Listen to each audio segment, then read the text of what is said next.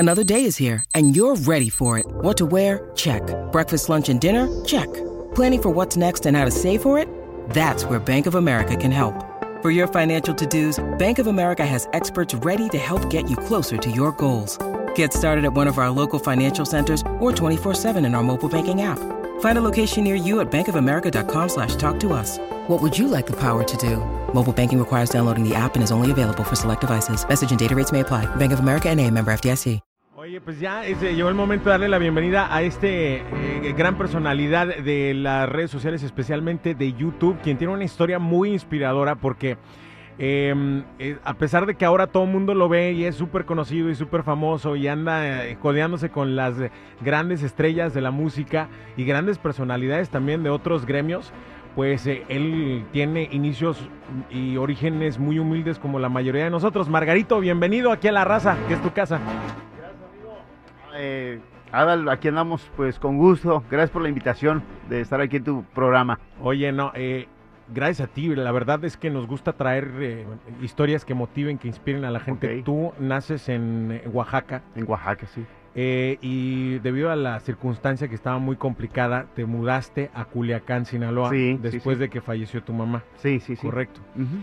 Eh, ¿Cómo fue? Primero, ¿cómo, cómo fue eso? Vamos a ir por Usted partes. pregúnteme, yo le cuento todo. Vamos a ir por partes porque, fíjense nada más, él ha entrevistado a personajes como Peso Pluma, que me estás diciendo ahora, Sí. Grupo Firme, este, grandes estrellas de la música, pero también a personajes también que, que han eh, surgido gracias a corridos famosos, ¿no? Como estaba viendo que entrevistaste al papá de Chuy y Mauricio. Sí, sí, sí. Este, mm, eh, has entrevistado a familiares de, de, inclusive te has topado con personajes de estos del, del mundo delictivo sin querer queriendo, ¿no? Sí, Supongo. claro. Sí. Como el Mochomo, que tienes una Sí. anécdota ahí que estaba viendo con el Sí. Mochomo. Ajá. Pero bueno, vamos a empezar por eh, eh, la parte donde, donde eh, tú inicias y cómo fue construyendo esa, esa carrera o cómo el camino o la vida te fue llevando hacia, hacia casi tener un millón de suscriptores y además conviene ser youtuber. Más adelante nos platicas. Platícanos Claro. entonces la circunstancia cuando tuviste que irte de Oaxaca a Culiacán. Eh, bueno, pues saludos a todo, todo ese bonito auditorio que nos está escuchando. Pues este, nosotros nacimos allá. Mi, el pueblito está a 10 horas de la ciudad de Oaxaca, Pal Cerro. Ajá. Y en aquel entonces, pues mi sueño grande era ser locutor. Yo me imaginaba cómo, cómo serán los locutores, los que están hablando en la radio, este, los grupos. Me imaginaba, soñaba, soñaba. Pero ser de un rancho, de un pueblo donde vienes de, de padres, de campesinos, que no se gana el suficiente dinero para irte a la ciudad Claro. a estudiar. Entonces, eh, piensas cómo le vas a hacer, ¿verdad? Entonces vas buscando decir, tengo que estudiar, tengo que trabajar. Y eso fue lo que hicimos cuando mi mamá me decían, desde pequeño, desde los ocho años, los maestros que llegaban al pueblo a dar clases, les caía bien, yo creo, y me decían, Margarito, te invito a mi pueblo. Y mi mamá me decía, yo iba y le decía a mi mamá, por el, mamá, me está invitando el maestro para su pueblo. Vete, mijo, me decía, Tu mamá te decía, vete. vete. O sea, porque yo creo que era Fíjate la, tu mamá. te- la oportunidad que a lo mejor desde ahí fuimos este, trabajando lo que era el futuro, que la única oportunidad cuando no tienes nada que perder y tienes mucho que ganar, era la oportunidad de aprovechar. Si me, me compraban mis boletos ahí de los camiones, los maestros, porque ni llevaba dinero tampoco. Déjame hacer un paréntesis, eh, Margarito, porque yo siento que esa es la mentalidad que tiene que tener una mamá. Por más que duela, los hijos hay que dejarlos ir. Y hay que a- a- aventarlos hacia el éxito. Sí, Y sobre sí, todo sí. si sabes cuál es la situación dentro de tu mismo pueblo, si sabes que ahí no hay oportunidades. Yo sé que a las mamás les ha de doler muchísimo Sí, sí, el sí. tener que soltar a sus hijos, pero eso es lo que se debe hacer y tu mamá lo hizo contigo. Sí, yo pienso que desde ahí, este, lejos de decir no vayas o lejos de decir, hey, mejor ven, que Dios te bendiga, cuídate mucho. Y yo me iba, y yo me acuerdo que me estaba una semana allá en los pueblos, y yo lloraba por regresar a mi pueblo. Claro. Pero ya poco a poquito dejé de llorar. Ya, Y me fui acostumbrado, me invitaban otros maestros hacia sus pueblos, y me iba. Y yo pienso que esa fue la mejor enseñanza que me dejó mi mamá, aprender a dejar lo que es la, la- la comodidad, ir a buscar las oportunidades. Y entonces de- desde ahí eh, fallece mi mamá cuando yo no la miré cuando, cuando murió, porque yo ya estaba estudiando en otra parte de, de- de- dentro del mismo estado de Oaxaca, estaba estudiando en otro pueblo. No me tocó verla cuando murió, cuando la enterraron, porque... No te tocó despedirla. No, me tocó despedirla, porque me acuerdo que me, como yo estaba estudiando la prepa en otra parte, me dije, dicen que le dijeron mis hermanos, ¿quieres ver a Margarito? No, dijo, que sigue estudiando. Tu mamá dijo eso. Dijo eso. No te avisaron. No, no, no, no me avisaron. Yo cuando llegué al pueblo, pues ya, ya, ya la habían enterrado y todo. Pero pues yo, yo siempre le agradezco a mi mamá de que, de que este, haya sido un poco estricto conmigo desde pequeño y este, pues que me haya dicho, ve, vuela, vuela, suéltate, o aprendió a soltarme, a decir, vete con los maestros, con toda esa gente que formó o que hizo eh, parte de mi futuro, que un buen consejo, que me invitó a comer, que me invitó a dar un viaje, yo estoy muy agradecido porque yo estoy hecho de, la gente que en verdad me quiere. Claro, híjole. Qué conmovido la historia, lo, de tu mamá y el, cómo eh, dejó de ser ella o de pensar en ella para pensar más en ti. Sí, sí, sí. En tu futuro, en tu porvenir. Sí. Y siento que eh, tu mamá está en cada paso de tu carrera, en todo no, lo que no, sí, sí, sí. Y agradecido porque le digo, o sea, yo no tuve a mi, papá, pues nunca, no, no, lo conocí, pues, este, y mi mamá, pues, este, fue la que estuvo ahí al, al pendiente de mí. Tengo muchos hermanos, pero este, ya cuando este, fíjate, cuando terminé la prepa, ¿ahora qué sigue? Me dijo un maestro esa vez, ¿cómo es el destino? ¿Ahora qué sigue, Margarito? ¿Para dónde te vas? No, pues que de Oaxaca, pues me voy a Puebla. Me dijo, vete a Sinaloa, me dijo. Dijo el maestro, ¿no? Me dijo el maestro, vete a, Sinaloa, me dice. Tomate. Ahí, ahí, hay, este internado donde te van a dar la comida, donde te van a dar dónde vivir. No la pensé. Al siguiente día, ahí estaba yo comprando mi boleto para, para Sinaloa. ¿Y, llegaste a, la casa del estudiante? Llegué a la casa del estudiante, ya, uno cuando vienes del rancho, del pueblo, la verdad, digo, y con mucha gente que nos está escuchando y que han pasado por estas bonitas etapas, y donde tengas donde comer y donde vivir, ya lo demás depende de ti. Claro. Llegas a la casa del estudiante y ¿cuál fue el siguiente paso? Ahí te encuentras a, también a alguien que te echó la mano. Sí, no, no, las mismas uh, muchachos, porque a veces no tienen ni para los camiones, pero me decían, yo te, yo te apoyo y esto y aquello. Entonces yo me fui acercando poco a poquito, yo quería ser locutor. Quería entrar a una estación de radio ahí en Culiacán, entonces quería estudiar comunicación también. Entonces, este, tenía todas las ganas de estudiar comunicación, lo que no tenía era dinero. Porque estaba carito, ¿no? No, era una escuela privada pero fíjate, logré estudiar en esa escuela privada porque yo fui y hice un curso de locución en la escuela y la dueña de la escuela me conoció en ese momento, se llama María Teresa, me conoció y fui y le dije, ¿sabe qué? Yo quiero estudiar aquí en su escuela, pero no tengo dinero, nomás no tengo dinero. Me dice, quiero platicar contigo. Me invitó a vivir a su casa, aquí vas a trapear, vas a planchar, vas a lavar, vas a preparar la comida y yo te voy a dar la escuela a cambio, me dice, porque vivía nada más con su esposo. Yo le dije, lo hago, lo hago y ya me dio la escuela. Te dijo, vas a hacer todas las labores que no sabe hacer mi esposo. Sí, sí, sí. Menos lo que das. sí. Entonces le ayudaste a esta familia. Ahí le ayudé ahí a la familia. ¿Cuánto tiempo estuviste? Ahí estuve como unos dos, tres añitos y ya desde ahí ya me acerqué a la radio también, porque pues dije, pues mi meta es llegar a la radio.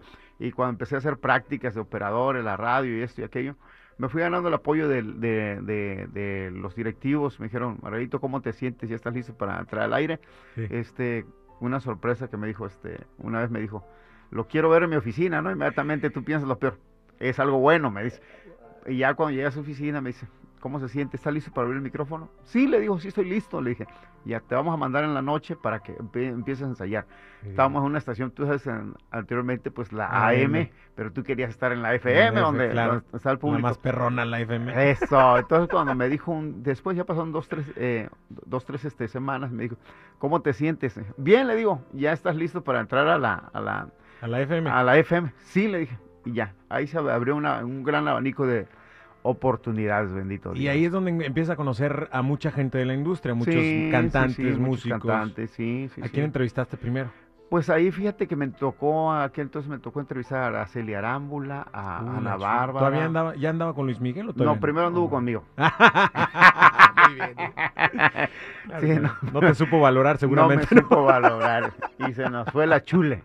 Este, no, este, y ahí ya nos empezamos a relacionar, pero cumplimos el ciclo en la radio y este, empezamos ahí de promotores artísticos, y organizando bailes allá en la región, pero hasta que... Allá en Culiacán. Allá en Culiacán, pero ya me dijeron la gente, hazte tu canal, hazte tu canal, te va a ir bien, te va a ir bien porque tienes este, tienes mucha, mucha este, gente que te apoya, mis. ¿Quién te dijo? ¿Quién fue el que te el- mi amigo Daniel Márquez de los Titanes de Durango, la gente de los Alegres Uy, del los Barranco, Titanes. ¿Se acuerdan de los Titanes de Durango? Sí. Los, los de el enamorado. El enamorado, El ¿no? enamorado, sí. la sí, sí. banda. la- la- Sí, no, ¿no? no, no. Este, Ok. ellos nos me dijeron "Haz- hasta que hicimos nuestro canal finalmente. Hicimos el canal, pero no pensamos en la gran bendición que venía, la verdad, que que, que, que bárbaro, este. es Pero una- para pronto despegaste con tu canal de como YouTube. los ¿o tres, cuatro meses empezamos a despegar. Sí, y este, y bueno, para darles un ejemplo a la, a la gente de lo que encuentran en el canal de Margarito, veo aquí, Chalino Sánchez, ¿a quién le tuvo miedo? Entrevista. Sí, sí, ahí tiene. Ajá. Eh, este, la, la Gilbertona, La ¿tienes ahí Gilbertona la famosa Gilbertona. Ajá, sí. Este, la novia de Lamberto Quintero. Sí, ah, la novia de Lamberto Quintero, sí, sí, sí, Imagínese. Sí, sí, ajá. Este, mm, ¿por qué dejaron solo a Lupe Esparza del grupo Bronco? También, también. Son los encabezados que tiene en su canal de YouTube. Ajá, sí. Este, ¿qué pasó con Max Peraza? Sí, la sí, historia sí. completa, ¿no? Ajá. Siempre nos preguntamos qué onda con la Sí, banda con los- clave nueva. Sí. ¿Sigue con la el proyecto o no? Mm. Em, este, ¿quién es eh, el nuevo vocalista del grupo Laberinto, por ejemplo? Sí. Eh, el hijo de Beto Quintanilla, que canta Sí. re feo y ya lo están criticando, ¿no? Mucho. Este, eh, la- el, el- el papá de, de Chuy Mauricio. Sí, sí, sí, sí. lo sí. tienes ahí. Em, este, eh, Lázaro recuerda a su hermano Chalino Sánchez. Sí, sí, sí, también. O sea, muy buenos encabezados y muy buenas entrevistas. ¿no? Sí, pues. Este, ahora, eh, empiezas con la primera entrevista que fue con los, los titanes, dices, ¿no? Eh, sí, no, eh, fue con Jorge Santa Cruz, parece. Jorge Santa Cruz. Yo lo- me tocó entrevistarlo ahí. Uy, Jorge Santa Cruz, que fue de los pioneros del movimiento ese alterado, Alterado. que gracias a Dios ya no existe, Sí. ¿verdad?